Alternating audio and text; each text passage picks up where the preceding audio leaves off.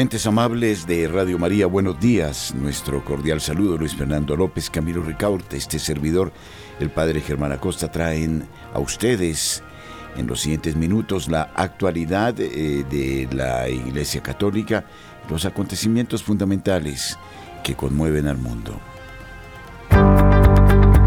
La opinión, el análisis, editorial en Radio María.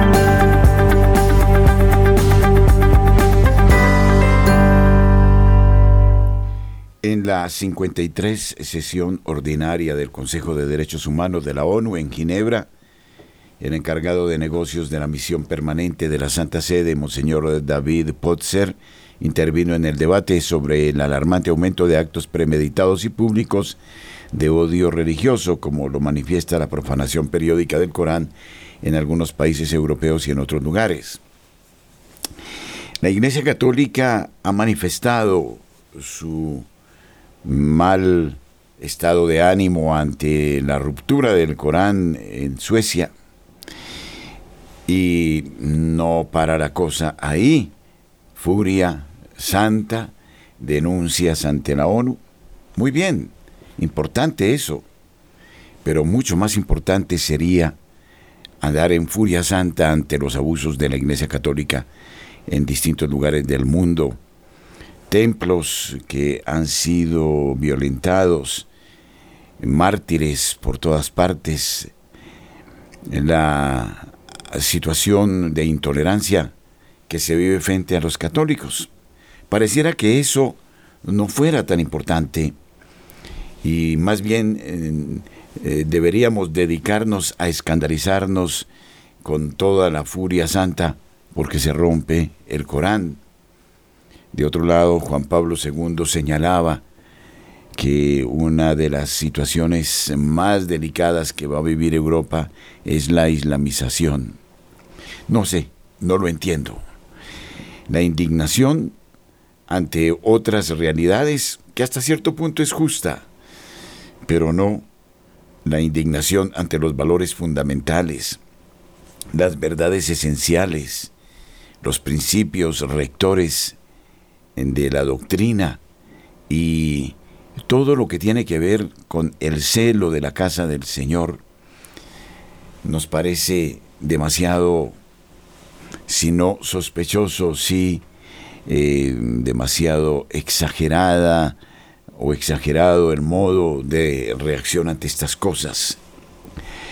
Me parece que si existe la indignación ante esto, debería darse la indignación ante cantidad de situaciones que muestran cómo se pierde la verdad esencial de la fe católica.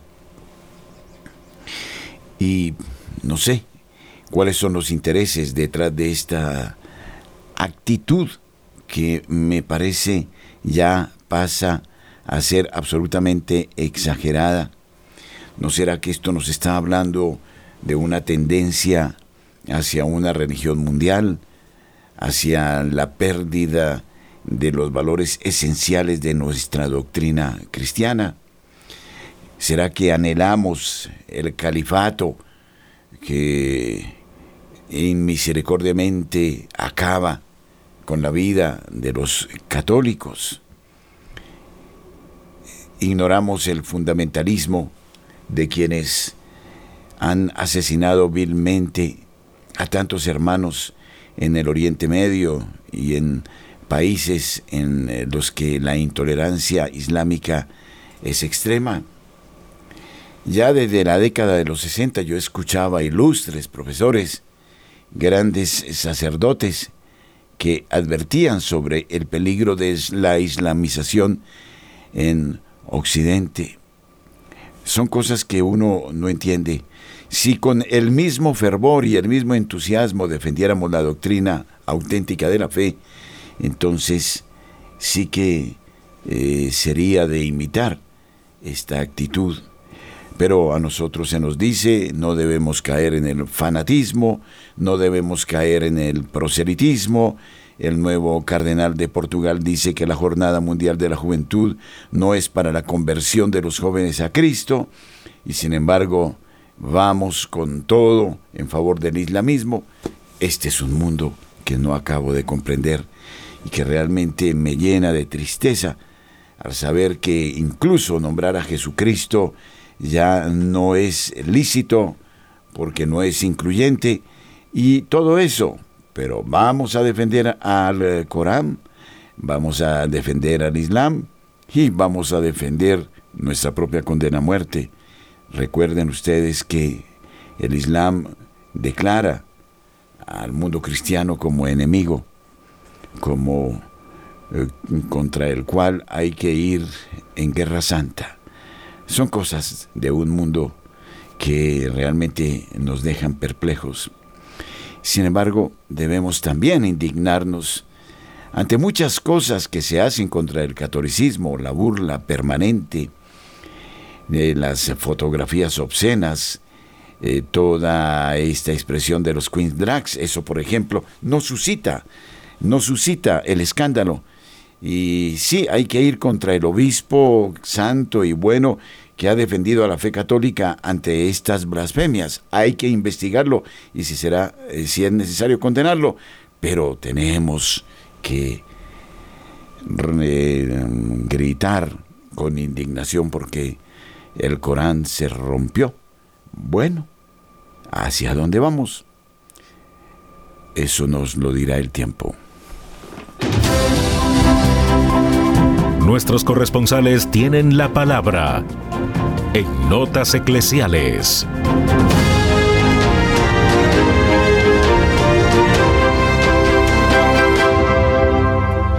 Desde la ciudad de Cartagena, Rosa Arrieta, con nosotros, buenos días. Buenos días, buenos días a toda la amable audiencia Radio María. Lo más bello que tiene Cartagena es su amanecer y la puesta del sol en una hermosa sinfonía de colores que contrastan y se difuminan de forma tan natural y en orden de tal manera que dejan sin suspiro y hacen suspirar, sobre todo cuando se expone sobre el horizonte y da la impresión de un infinito sin límites que se une al mar y es tan perfecto que solo no puede ser posible, sino es posible de la mano del pintor, que es la mano invisible de Dios, que se hace visible a través de su creación en todo su esplendor y tener la certeza de que todo está en su lugar y de ese cielo majestuoso entre resplandores se asoma una nubecilla y en ella una mujer que sobresale por encima de cualquier mujer y lejos de cerrar sus brazos, los ensancha para toda la humanidad adolida y doliente, llevando entre su pecho y en sus brazos a su divino niño Jesús, el Rey de Reyes y Señor de Señores, Salvador de la humanidad, que entrega su sangre preciosísima para el perdón de nuestros pecados y los pecados del mundo entero. En una muestra y real prueba del amor de Dios Padre infinito, que permite que su único Hijo, que también es Dios, de la misma naturaleza de Dios Padre y por quien todo fue creado por la salvación tuya, mía y de todo ser humano que acepte su voluntad y los mandamientos de la ley de Dios que son dados por Dios por puro amor y para que nos amemos como lo que somos, hechura de sus manos. Creó hombre y mujer y entre las mujeres en ese firmamento luminoso aparece la estrella del mar, la reina del cielo y la tierra, que llega con su divino niño en brazos y es la Virgen del Carmen, invitándonos con, sus, con su escapulario a pertenecer a su orden, que es la de brazos extendidos de su divino niño Jesús, que viene del cielo a la tierra para reinar sobre ella y a entregarnos a su madre en la cruz, porque solo tenemos una madre y no es precisamente la madre tierra o Pachamama o como quieran llamarle, el hombre que se separa de la voluntad de Dios porque solo hay una madre que toda la humanidad y es la única y se llama la Virgen María, reina del universo y de todo lo creado en el cielo y en la tierra. y la tierra es solo un testigo de la sangre derramada por su Hijo Jesús para el perdón de nuestros pecados y una muerte en cruz para luego resucitar, porque vana sería nuestra fe si no creyéramos en Dios, sino en los hombres, hechura de polvo y ceniza, hechos por Dios. Por eso, este 16 de julio celebramos con alegría y gozo a la Virgen del Carmen y con agradecimiento a Dios Padre, Hijo y Espíritu Santo, porque el sentido de nuestra existencia es esa luz que ella posee en su corazón y que lleva, está llena de paz y amor a toda la creación que celebra desde Cartagena y desde todo el mundo a nuestra única madre, madre de Jesús, y que no te confunda, que madre solo hay una y es la Virgen María, y nos alegramos y festejamos en otro de sus eh, hermosos trajes, como es el de la Virgen del Carmen, sol y tierra en una sola mujer y una sola madre, María.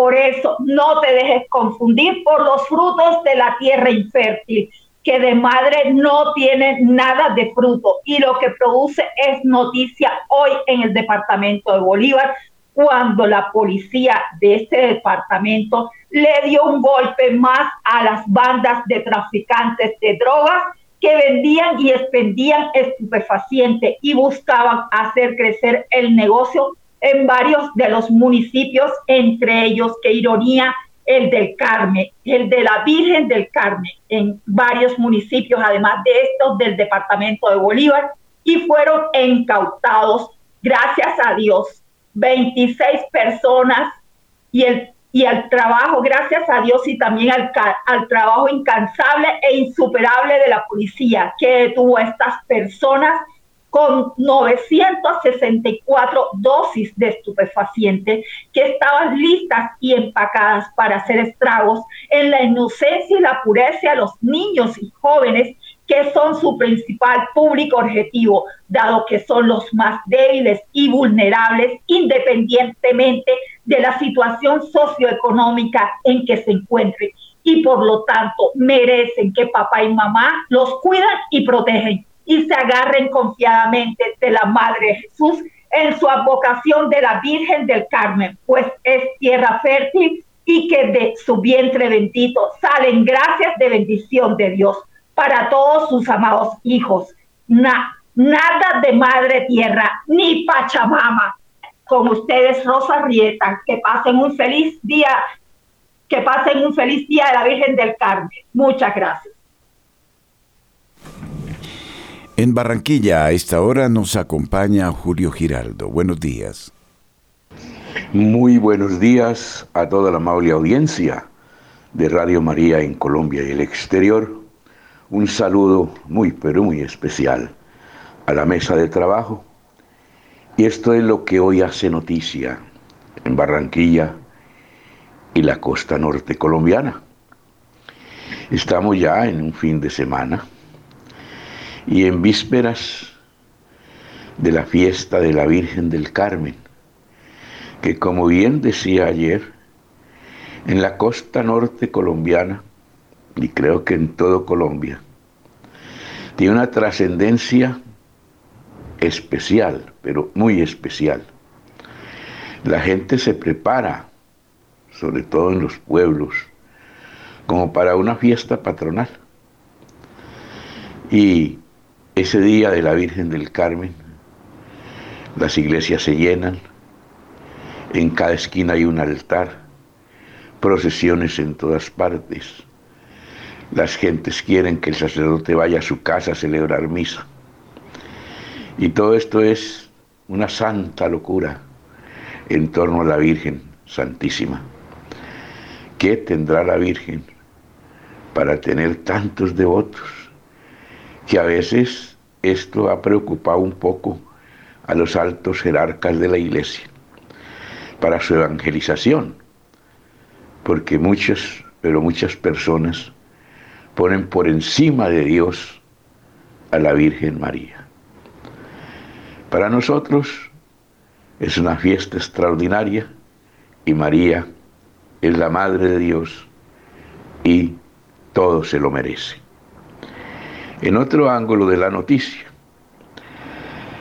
muy cerca ya de las elecciones, se alborota el avispero político en Barranquilla y la costa norte, la inscripción de candidaturas, las peleas entre el uno y el otro, la compra de votos, las promesas de darle las latas de cine, tejas de cine al que va a votar o ofrecerle una beca, ofrecerle X o Y cosa.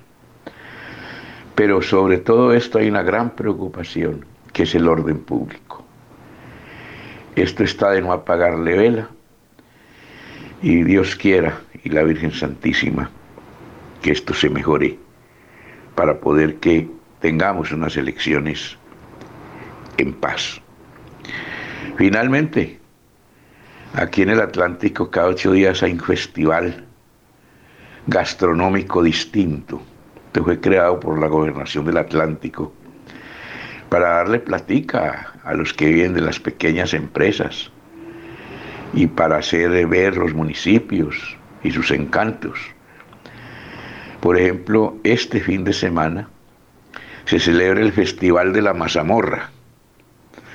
Esto es en un corregimiento que llama Rotinec, jurisdicción del municipio de Repelón.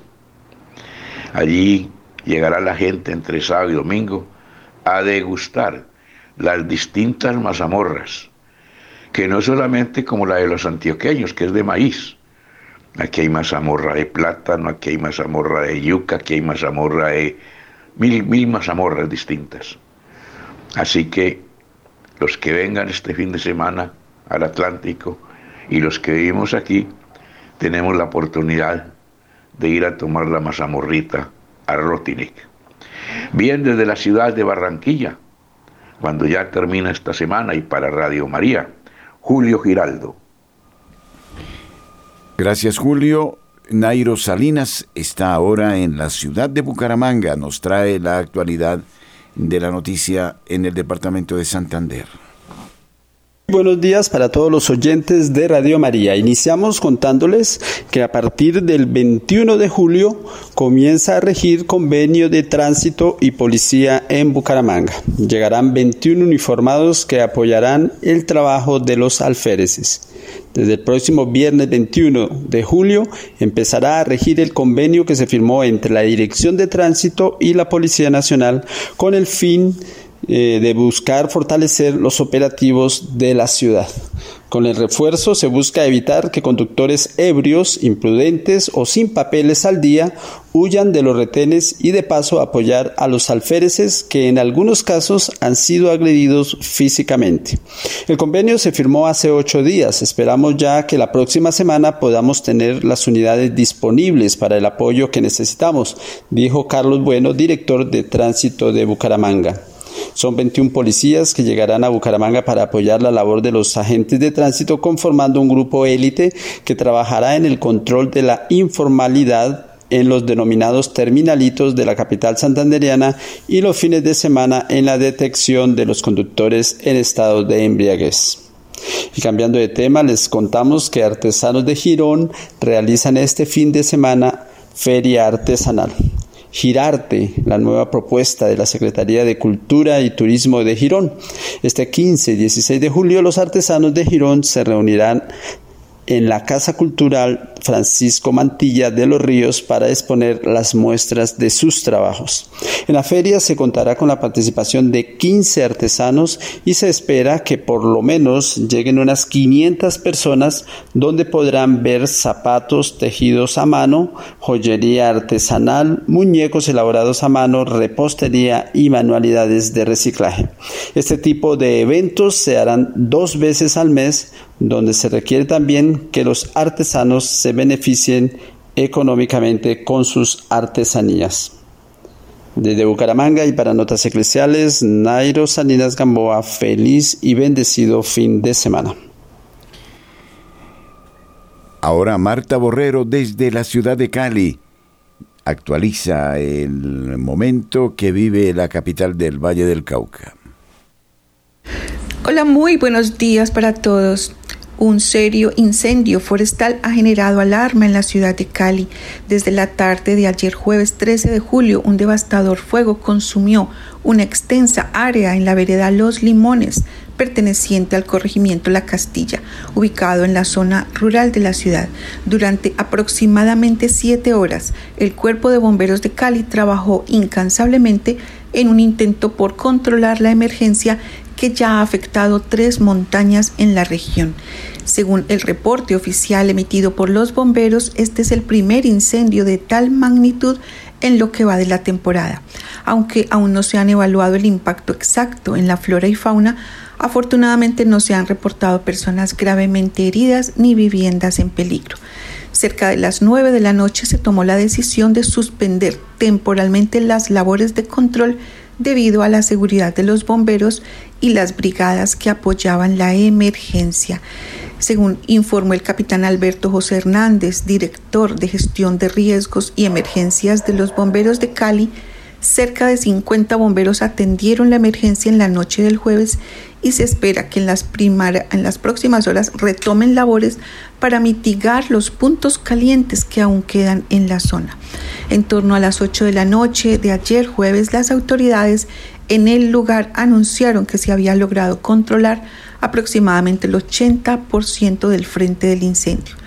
Esperemos que durante la noche podamos controlar la parte restante. Inctos de la canasta familiar que bajaron sus precios en Cali. El aumento en la inflación mostró su primera desaceleración en abril, cerrando con un 12.83%, lo que en nuestra tendencia mm, está mostrando una baja del dólar y el ajuste de los mercados locales. Algunos productos de la canasta familiar han bajado sus precios. El aumento en la, inflación eh, dice el secretario de Desarrollo Económico de Cali, Harrison Martínez, eh, dice que se están reportando disminuciones en algunos alimentos de la canasta familiar. ¿Cuáles son? Bueno, tenemos por acá productos como el tomate, que se conseguían 4.700 pesos la libra, hoy se consiguen 2.900. La papa capira estaba en 2.000, ahora está en 700 pesos. Y la cebolla larga que costaba 4.600, ahora está en 1.500 pesos la libra. A pesar de esta baja en algunos productos, hay otros en los que sus precios aún no varían. Bueno, este fin de semana en Cali hacer ensaladita de tomate, cebollita y limones. Que Dios los bendiga Habló Marta Borrero para las notas eclesiales de Radio María. Radio María anuncia la buena nueva de Dios Padre a la humanidad. En Facebook somos invitados a ser una sola alma, un solo corazón. Unámonos en Radio María Colombia.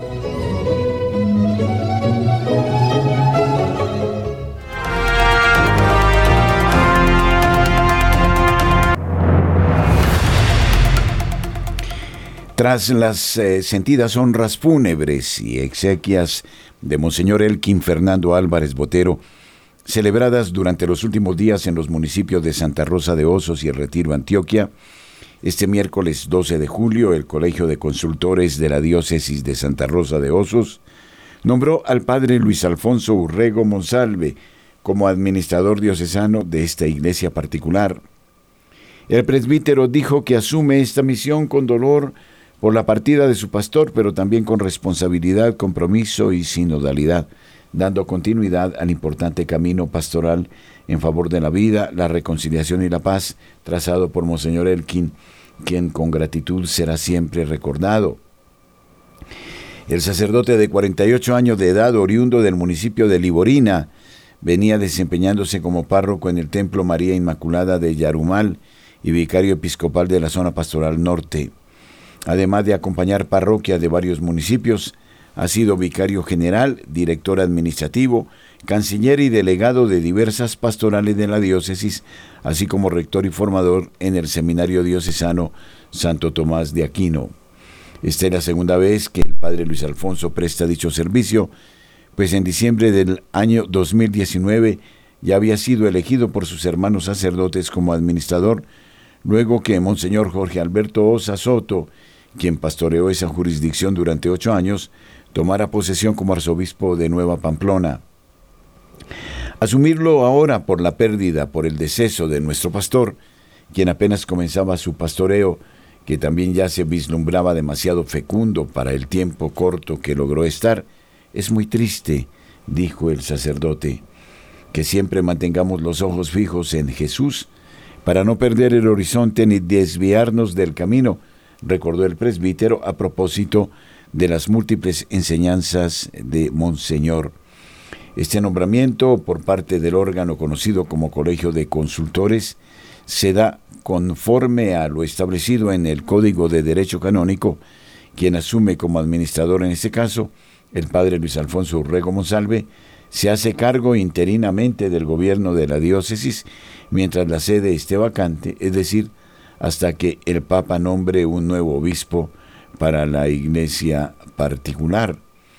El padre Luis Alfonso Urrego Monsalve nació en el municipio de Liborín, Antioquia, el 11 de mayo de 1975, hijo de la señora Berta Monsalve García y del señor Emiro Arturo Urrego Vázquez, es el menor de ocho hermanos, ordenado sacerdote para la diócesis de Santa Rosa de Osos, el 21 de noviembre de 2000 en la parroquia Catedral Santa Rosa de Lima de Santa Rosa de Osos, por su excelencia Monseñor Jairo Jaramillo Monsalve. Realizó sus estudios de primaria en la Escuela Urbana de Liborina, su secundaria la cursó en el Seminario Menor Santo Tomás de Aquino de Santa Rosa de Osos. Estudió filosofía y teología en el Seminario Diocesano Santo Tomás de Aquino, hizo su licenciatura en filosofía y educación religiosa en la Fundación Universitaria Católica del Norte. Entre sus oficios pastorales eh, se destacan vicario parroquial de Nuestra Señora de los Remedios en el municipio de Remedios, rector, profesor y ecónomo del Seminario Diocesano Santo Tomás de Aquino, promotor vocacional diocesano, párroco de Nuestra Señora del Carmen en el Bagre, párroco de Jesús de la Buena Esperanza en Amalfi. Fue delegado diocesano de Pastoral Social, delegado de Pastoral Infantil, director administrativo y ecónomo de la Diócesis de Santa Rosa de Osos, coordinador regional de Pastoral Social, director Provivienda y Bienestar Social, delegado de la Vida Consagrada, párroco de Nuestra Señora del Rosario en Don Matías.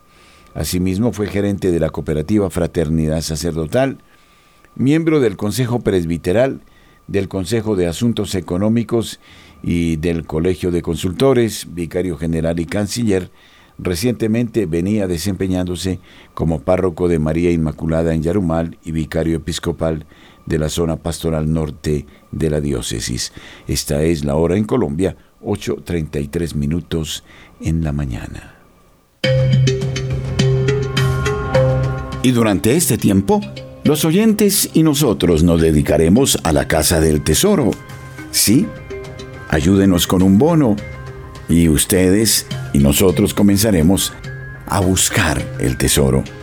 Es un tesoro muy bonito. Ustedes se lo merecen. No sabemos si está en la selva, o en la playa, o en la montaña. Lo importante es que juguemos juntos, le ayudemos a la Virgen. Ustedes ya saben que pueden dar por ese tesoro y en septiembre esperamos llegar al punto y marcar con una X el tesoro que ustedes esperan.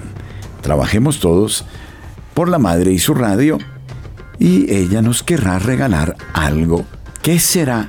Cuando usted ya tenga su mono de colaboración, comenzará a saber de pistas sobre ese tesoro. Que las pepitas de oro se queden para algún oyente, eso es lo que deseamos, porque a quien es generoso, Dios lo recompensa.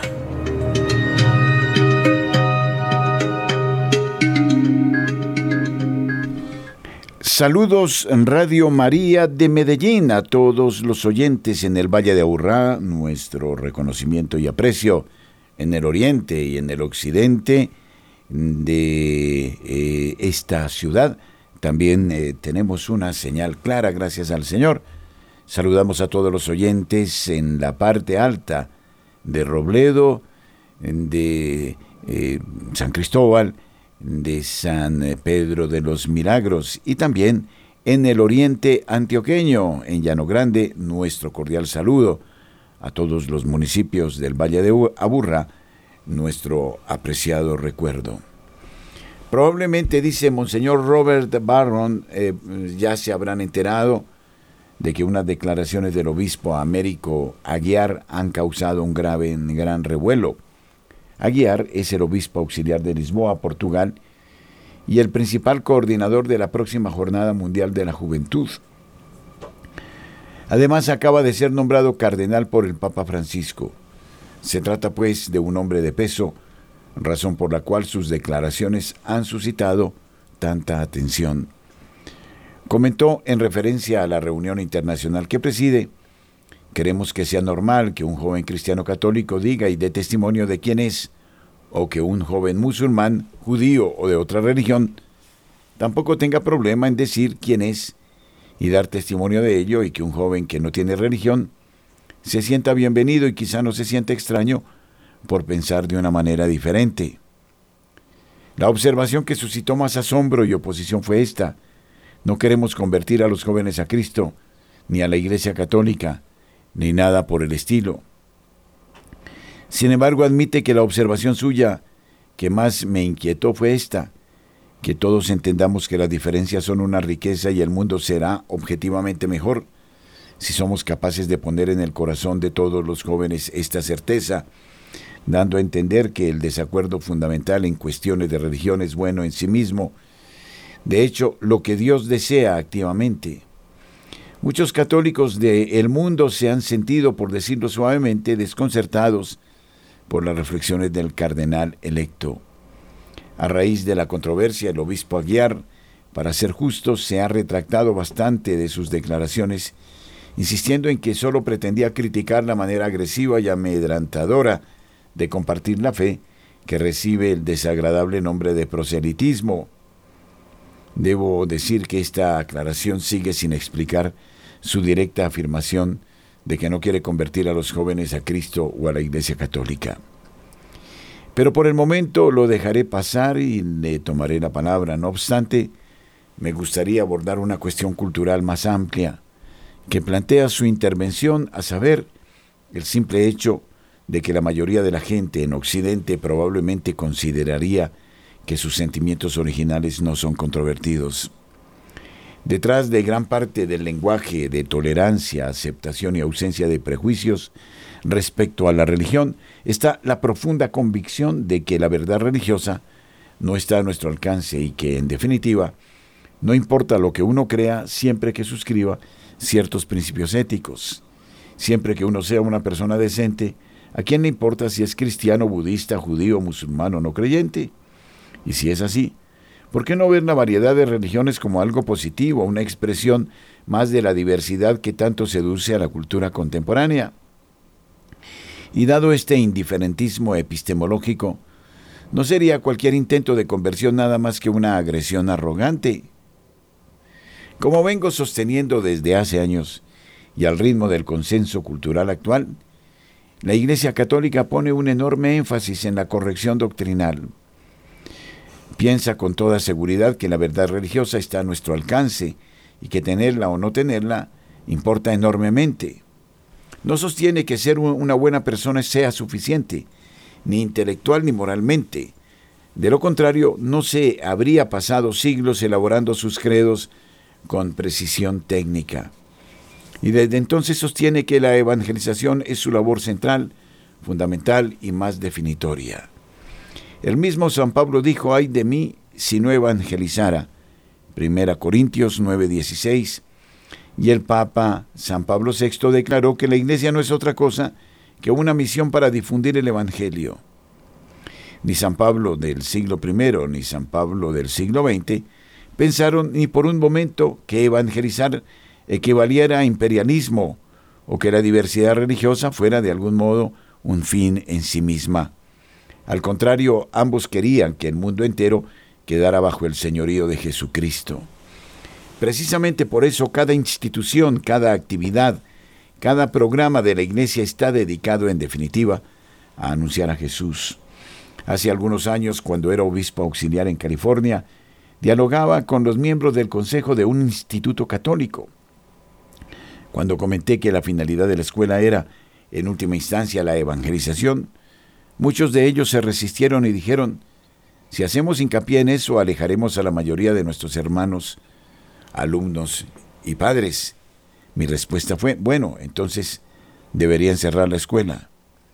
¿Quién necesita otra academia secular STEAM?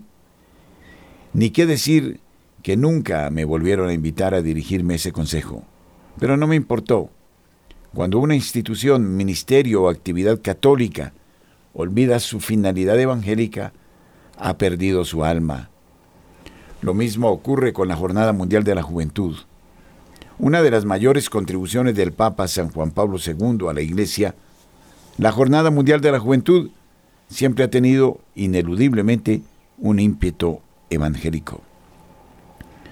Al gran Papa polaco le encantaba que tantos jóvenes del mundo en toda su diversidad se reunieran en estos encuentros. Pero si le hubieras dicho que el verdadero propósito del evento era celebrar la diferencia y hacer que cada uno se sintiera a gusto con lo que es, y que no tenías ningún interés en convertir a nadie a Cristo, habrías recibido una mirada para parar un tren. Tengo programas eh, y haré en ellos cinco ponencias en la Jornada Mundial de la Juventud de Lisboa. Y me gustaría asegurar al obispo Aguiar que todas y cada una de ellas están pensadas para evangelizar, para anunciar a Jesucristo. Monseñor Robert Barron, obispo de Winona, Rochester, Minnesota, Estados Unidos.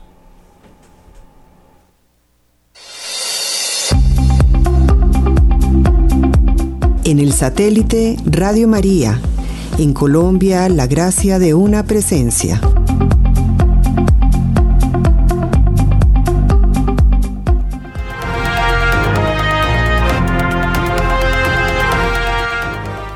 Sound of uh, Freedom desafía a los detractores con 5 millones de boletos vendidos, 50 millones de dólares en eh, recibos. La popularidad de esta importante película que ha abierto el telón de la industria mundial del tráfico sexual de niños ha humillado a los estudios que se negaron a distribuir la película con el argumento de que nadie querría verla y a los críticos seculares que desde su lanzamiento han intentado difamar la película como una conspiración de QAnon.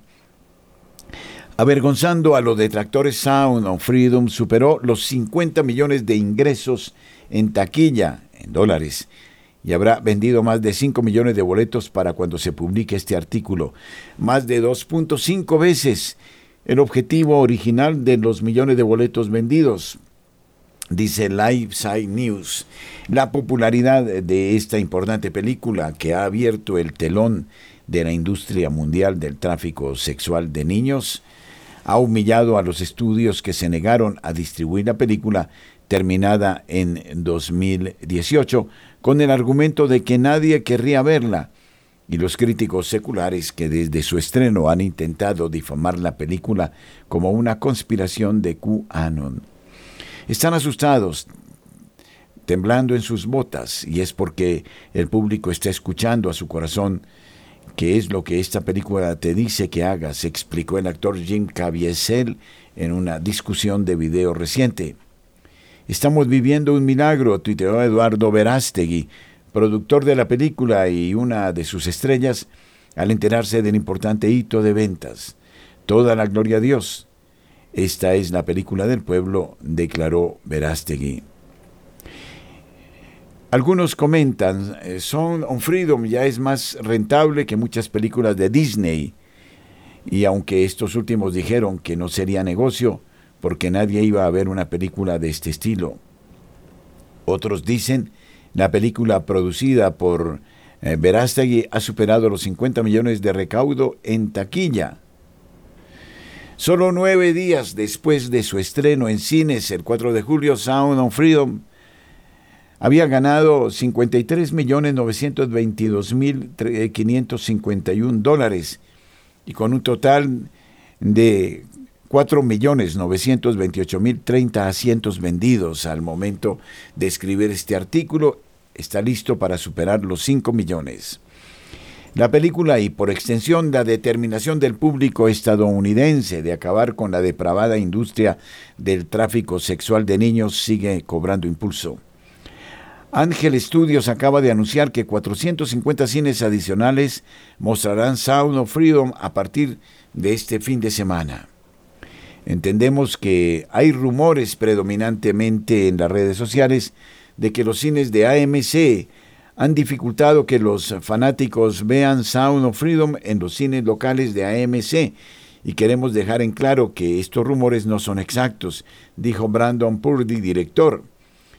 Eh, de Ángel Distribución Teatral AMC ha sido un socio destacado para Ángel Studios y de hecho, como resultado del rendimiento de la película y la demanda de los consumidores, AMC recordó que ha agregado pantallas adicionales para Sound of Freedom este fin de semana. Pordy agregó esta solicitud. Ángel Studios y los productores de Sound of Freedom están pidiendo a nuestros fanáticos que apoyen a AMC y a todos nuestros socios teatrales. El verano es la temporada más ocupada para las personas que trabajan en los teatros, por lo que le pedimos a cualquiera que asista a una proyección de esta película que muestre amabilidad con el personal del teatro local. Tenemos los mejores fanáticos del cine en el negocio. Sigamos mostrando a los cines el amor por el que son conocidos los seguidores de Ángel. Sound of Freedom es una película brillante, aunque desgarradora, basada en la historia real del exagente de la CIA Time Ballard, quien renunció a su trabajo hace una década para rescatar a innumerables niños inocentes atrapados en el horrible submundo del tráfico sexual infantil. Cuando se le preguntó por qué ha emprendido su heroica misión, Ballard, interpretado por Caviezel, declara porque los hijos de Dios no están a la venta. El mal indescriptible de la explotación sexual infantil con aproximadamente dos millones de niños, niños pequeños de 4 y 5 años hasta la adolescencia, en todo el mundo son violados, sodomizados, torturados y amenazados de muerte muchas veces al día por adultos depravados, no está lejos de ninguno de nosotros. Es una industria multimillonaria y para nuestra vergüenza, Estados Unidos es el mayor consumidor de la industria. Todos los días la gente común no quiere escucharlo, explica Ballard, fundador de Operation Underground Railroad. En la película es demasiado feo para una conversación educada, pero mientras tanto, más de dos millones de niños al año están siendo absorbidos por los rincones más profundos del infierno. El hecho es que el tráfico sexual de niños es la red criminal internacional de más rápido crecimiento que el mundo jamás haya visto. Ya pasó el comercio ilegal de armas y pronto va a pasar el narcotráfico. ¿Quieren saber por qué? Puedes vender una bolsa de cocaína una vez, pero un niño, el niño más preciado, puedes venderlo durante cinco o diez años y durante cinco o diez veces al día Ballard continúa entre lágrimas, confía en mi hombre, si no hacemos nada, su dolor se extenderá y se extenderá hasta que algún día llegue a personas como tú y eso será una pesadilla de la que nunca despertarás, ha dicho Ballard. El apoyo a esta obra es fundamental. No lo podíamos creer, no podíamos imaginar que tantos niños fueran esclavos en el mundo.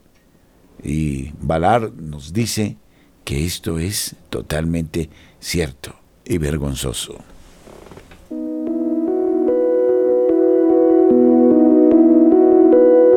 Somos Radio, somos Radio María.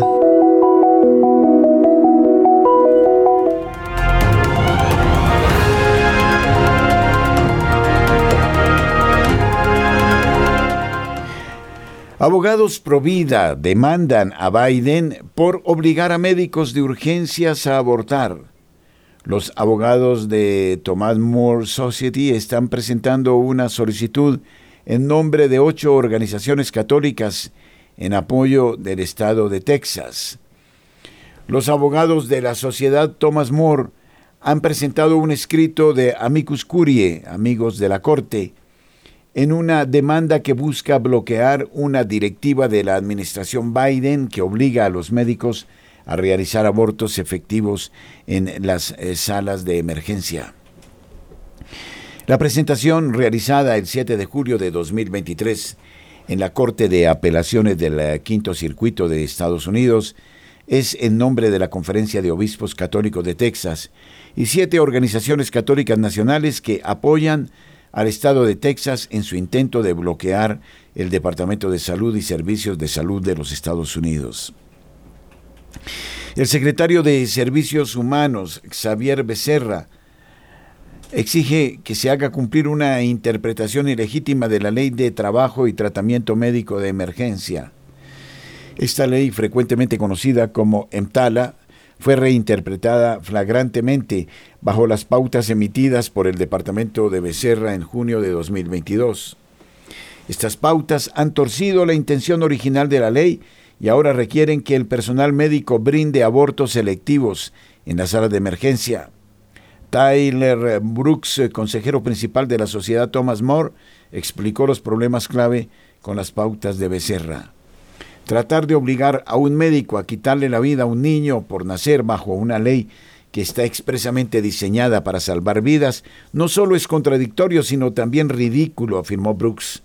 Un aborto electivo es una elección intencional para matar a un bebé no nacido y el tratamiento médico de emergencia tiene como objetivo preservar la vida.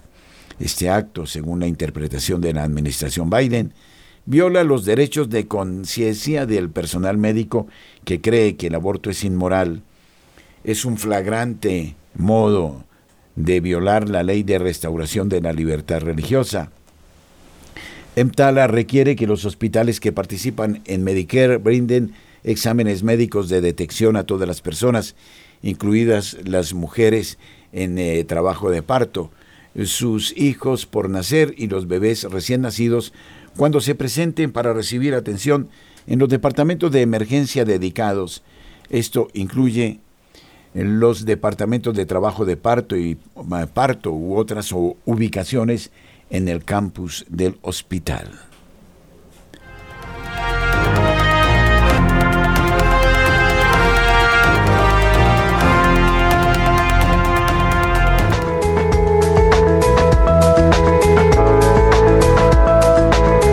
Todas las horas en Colombia, Radio María es su compañía.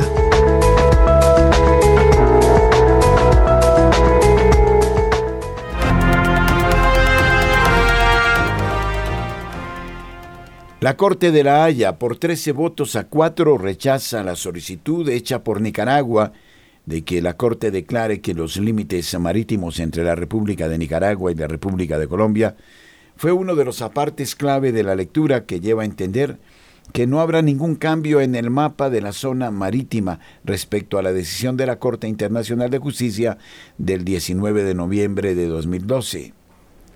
Este jueves eh, se conoció el fallo definitivo de la Haya por litigio entre Colombia y Nicaragua. Antecedentes de esta eh, situación, desde diciembre de 2001, Colombia y Nicaragua vienen disputando parte de la soberanía de la plataforma continental extendida por la Corte Internacional de la Haya. La disputa legal entre ambos países ha sido justificada en el caso de Nicaragua porque quiere proyectarse más hacia el Caribe, buscando una posición más estratégica contra Estados Unidos, que siempre ha sido contrario al régimen autoritario de Daniel Ortega mientras que Colombia alega que ha ejercido su soberanía por décadas y que la población de la zona se siente como parte del país. La ambición de Nicaragua frente a disputas territoriales de la región es clara. De los 30 casos que han sido tramitados ante la CIJ entre Estados americanos, Nicaragua ha estado involucrada en 14 de ellos, es decir, casi el 50%. De estos, ha sido demandante en ocho oportunidades. Los países que han sido demandados por Nicaragua son Estados Unidos, Honduras, Costa Rica y Colombia. Durante la lectura del fallo, la juez Donegue aclaró que en el fallo de noviembre de 2012 no se pudo delimitar la plataforma continental extendida que ahora reclama Nicaragua. Y señaló que los límites de la decisión de ese momento no se moverán. Por 13 votos a 4, la Corte rechaza la solicitud hecha por Nicaragua para declarar que los límites marítimos entre la República de Nicaragua y la República de Colombia en las áreas de las partes continentales que, según Nicaragua, le pertenecen a ellos más allá de los límites determinados por la Corte en su sentencia de 2012. Nicaragua no tiene derecho a una línea extendida dentro de las 200 millas de una línea base de Colombia. La solicitud de Nicaragua en la primera parte no se puede sostener, afirmó Donoghue. La presidenta de la Corte de la Haya también hizo un recuento de casos previos que también aludían a límites marinos. Por ejemplo, litigios entre Bangladesh y otros países por el acceso a zonas marinas. Tras darse a conocer el fallo, eh, se habló con el profesor de la Facultad de Estudios Internacionales, políticos y urbanos de la Universidad del Rosario, Mauricio Jaramillo, quien aseguró que era lo que se esperaba, con una mayoría importante, 13 contra 4, lo que implica que no hubo mucho disenso. No hay razones para que la Corte empiece un nuevo proceso para determinar esta plataforma continental, dijo el experto, asegurando que es muy importante entender que después de esta decisión se cierra el proceso y no es apelable y es de inmediato cumplimiento, dijo. El experto también aseguró que la Corte entendió en lo político que reconocer la delimitación hubiera implicado una inestabilidad para toda la región y alterar el statu quo como ocurrió en el fallo de 2012, sería peligroso. 8.56 minutos en la mañana.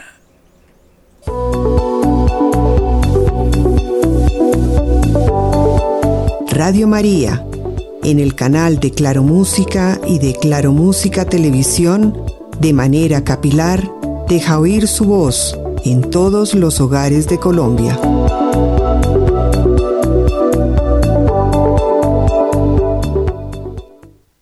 Millones de estudiantes aún no se han recuperado del cierre de escuelas por COVID, según un estudio. Debemos reconocer que la cantidad de educación adicional requerida para ponerse al día con los estudiantes no puede comprimirse en una intervención única o un solo año escolar. El daño del cierre de las escuelas por el COVID-19 en la educación de los niños ha persistido hasta bien entrado el año 2023 e incluso podría estar retrocediendo, según un estudio publicado este mes por la Institución de Investigación Educativa NWEA y el Center for School and Students Progress. El estudio revisó los puntajes de evaluación de lectura y matemática de MapGroup de aproximadamente 6.7 millones de estudiantes del tercero al octavo grado de 20.000 escuelas públicas en Estados Unidos y comparó los resultados anteriores al brote de COVID de 2020 con los resultados del año escolar 2022-2023. En general, las mejoras en los logros en 2022-2023 quedaron rezagadas con respecto a las tendencias anteriores a la pandemia en todos los estudiantes, excepto en la corte más joven, por debajo de los promedios previstos a la pandemia, en un 1,19% en lectura y entre un 6 y 15% de matemáticas, encontró el estudio. Esta tendencia es peor que lo que se observó en 2022, donde en general las mejoras en los logros fueron consistentes o incluso superaron las tendencias previas a la pandemia. La desviación más notable de las tendencias previas a la pandemia es evidente en las calificaciones superiores en lectura. Los avances en lectura para estos grados también estuvieron más por debajo del promedio de 2021-2022. Interpretamos estos pequeños aumentos en, las brechas de rendimiento entre el año 2022 y la primavera de 2023 como una indicación de que el progreso hacia la recuperación generalmente se estancó en 2022-2023, escriben los investigadores. Por el contrario, interpretamos las pequeñas disminuciones en las brechas del rendimiento para la cohorte 1-3 para indicar un progreso modesto adicional hacia la recuperación de los estudiantes. Oyentes amables de Radio María, gracias por acompañarnos. Deseamos a todos ustedes un feliz fin de semana. Camilo Ricaurte, Luis Fernando López, este servidor, el padre Germán Acosta, agradecen su sintonía. Nosotros estaremos siempre con ustedes.